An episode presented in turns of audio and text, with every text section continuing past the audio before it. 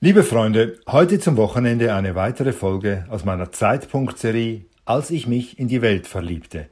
In der letzten Folge schilderte ich, wie ich das Farbfernsehen entdeckte und warum ich die Musik wichtiger fand als den Vietnamkrieg. Heute nun Folge 6. Nicht erwähnenswert. Das weiße Album der Beatles. Wird es den Beatles gelingen, den Erfolg ihrer letzten LP Sgt. Pepper's Lonely Hearts Club Band zu übertreffen? Das fragte sich bestimmt jeder Popfan und wartete gespannt auf eine neue LP von ihnen, die endlich in Form ihres Doppelalbums erschienen ist. Natürlich wollte auch ich in meinem Popcorner über das weiße Album berichten, denn ich liebte die Beatles noch immer. Sie waren das Gegengewicht zu den Rolling Stones und manchmal brauchte ich das. Das verruchte Image der Stones, ihre Drogengeschichten und ihre unmoralischen Liedertexte irritierten mich in meiner geordneten Welt am Zürichsee. Wenn Mick Jagger unverblümt Let's Spend the Night Together sang, war das spannend und provozierend, aber für den noch nicht einmal 15-Jährigen auch verwirrend. Die Beatles dagegen ließen meine fragilen Teenager-Gefühle unangetastet. Die Beatles waren die Guten. Sie hatten ein Jahr vorher bereits in der ersten weltweit übertragenen TV-Sendung All You Need Is Love intoniert, während die Stones dafür sorgten, dass im Zürcher Hallenstadion alle Stühle zu Bruch gingen. Auch die Beatles experimentierten mit Drogen, doch für Skandale sorgten sie nicht und mit einem Fuß im Gefängnis standen sie auch nicht. Stattdessen lieferten sie in unvergleichlicher Fülle, was seit ihrer ersten Single Love Me Do sechs Jahre zuvor ihr Standard geworden war. Jede Komposition ein Treffer, vollendete Melodien und Arrangements, kein Ton, der nicht stimmte. Was erwartet uns auf den beiden Platten, die in einem einfachen weißen Umschlag zum Kauf angeboten werden? So begann ich etwas schulmeisterlich meine Beurteilung. Typischer Beatles-Sound, melodiöse, ins Ohr gehende Stücke, vergnügte oder gagreiche Nummern wechseln ab mit harten Rhythmen und auch der Rock macht sich bemerkbar, wie schon der erste Song Back in the USSR beweist. Der Rock, der sich bemerkbar macht, zeigt, dass meine Wortwahl damals noch Entwicklungspotenzial hatte. Sodann vermittelte ich meinen Lesern einen Überblick über die 30 Titel.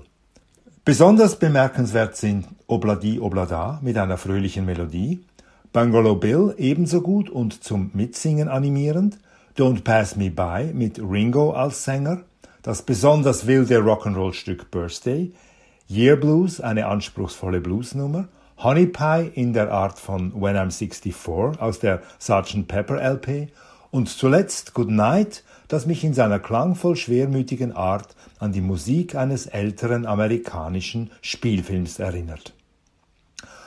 Obwohl ich noch einige weitere bemerkenswerte Stücke namentlich nannte, fällt mir erst heute auf, welche Songs ich nicht für nennenswert hielt.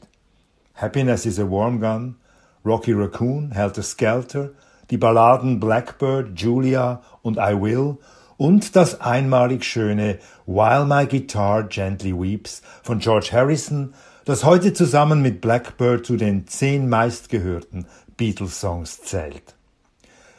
Wie konnte ich außerdem Revolution unerwähnt lassen, denke ich heute, das im Text eine so eindrückliche Antwort auf den Dogmatismus der 68er Linken gab. You say you want a revolution. Well, you know, we all want to change the world. You say you'll change the Constitution.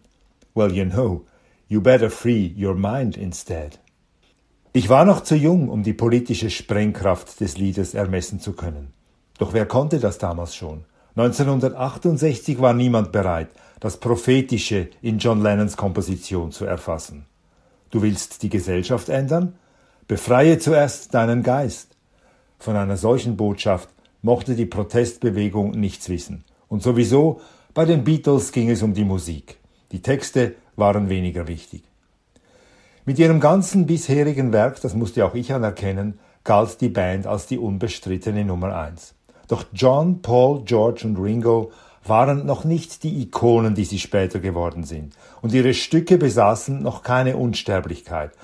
Nur so kann ich mir heute erklären, mit wie viel jugendlicher Respektlosigkeit ich über das weiße Album berichtete. Am Ende meiner Besprechung nämlich schrieb ich Zusammenfassend ist zu sagen, dass die Beatles auf diesem Album nicht viel Neues oder gar Revolutionäres geschaffen haben, wie das bei Sgt. Pepper der Fall war.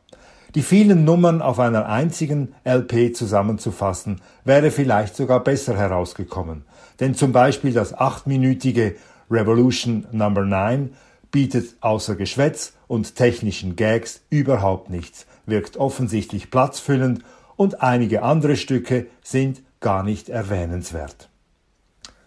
Ziemlich unverfroren von mir, finde ich heute, manche der Songs als nicht erwähnenswert zu bezeichnen und mich zur Behauptung emporzuschwingen, die Beschränkung auf ein einziges Album wäre vielleicht sogar besser gewesen. Interessanterweise jedoch befand ich mich mit meiner Behauptung in bester Gesellschaft. George Martin, der Produzent der Beatles, vertrat im Grunde dieselbe Ansicht. Er riet den Beatles, wie er Jahre später erzählt hat, sich auf die wirklich guten Stücke zu konzentrieren und kein Doppelalbum herauszubringen. Zum Glück hörte die Band weder auf mich noch auf ihn. Wenn ich mir heute vorstelle, die Beatles hätten die Hälfte der Songs gestrichen, dann hätte die Welt auf einige wunderbare Kompositionen verzichten müssen.